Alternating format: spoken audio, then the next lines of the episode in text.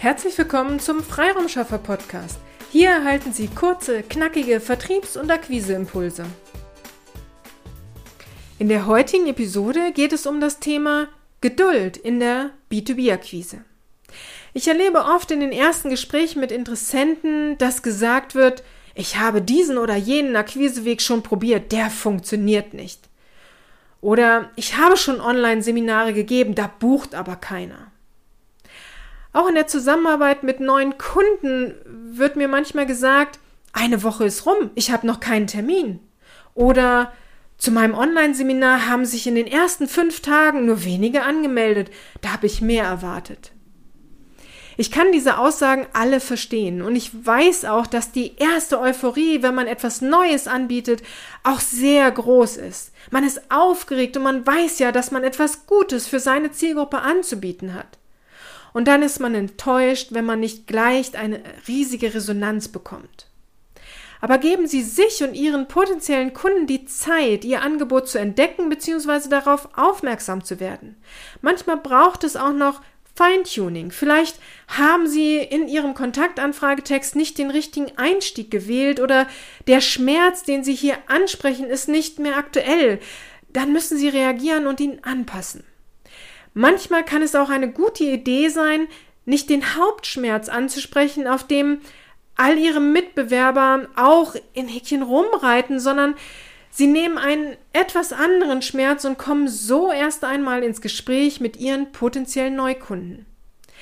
Sie brauchen Geduld und Feintuning für ihre Marketingkampagnen. Dann werden diese auch ganz sicher erfolgreich werden. Nur einmal etwas für einen kurzen Moment zu probieren, kann Ihnen kein aussagekräftiges Ergebnis liefern. Bleiben Sie offen, bleiben Sie am Ball bei Ihren Wunschkunden, um zu wissen, welche aktuellen Themen diese gerade haben und passen Sie darauf Ihren Akquiseweg, für den Sie sich entschieden haben, an, dann werden Sie auch mit Erfolg belohnt werden. Ich meine hierbei nicht, dass Sie an einem Akquiseweg festhalten sollen, der nicht funktioniert, sondern behalten Sie Ihre Kampagne im Blick, analysieren Sie die Ergebnisse und zwar alle Ergebnisse. Was meine ich damit? Bei der Direktansprache in Sing oder LinkedIn kann es sein, dass Sie viele Kontaktbestätigungen erhalten, aber dann nicht so ins Gespräch kommen dann ist an sich der Akquiseweg nicht falsch, sondern Sie sollten Feintuning betreiben. Analysieren Sie, warum kein Termin gebucht wird. Ist das Thema, über das Sie sich austauschen möchten, nicht brennend, nicht ähm, schmerzhaft genug oder zu allgemein gehalten? Dann passen Sie es an, sodass nicht nur die Bestätigungsrate gut ist, sondern auch die Terminquote besser werden kann. Also behalten Sie die gesamte Kampagne im Blick und bleiben Sie geduldig am gesamten Akquiseweg dran.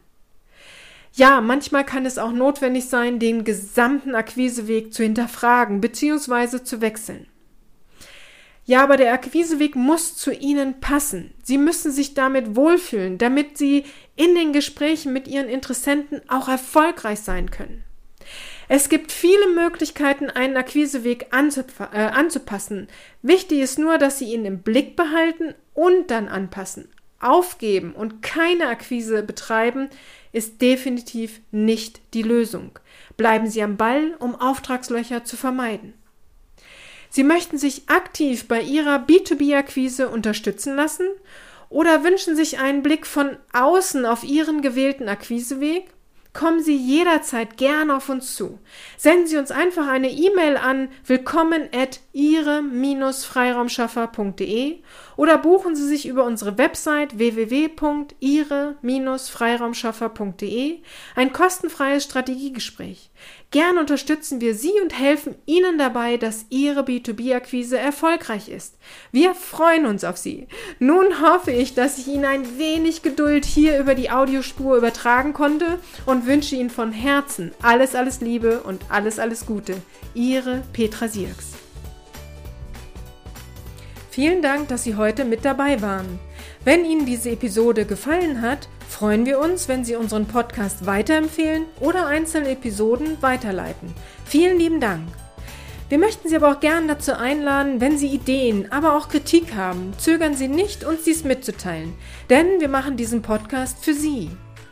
Wir freuen uns auf Ihr Feedback, Ihre Bewertung bei iTunes und vor allem, wenn Sie unseren Podcast abonnieren und bei der nächsten Episode wieder mit dabei sind. Bis dahin, Ihre Freiraumschaffer.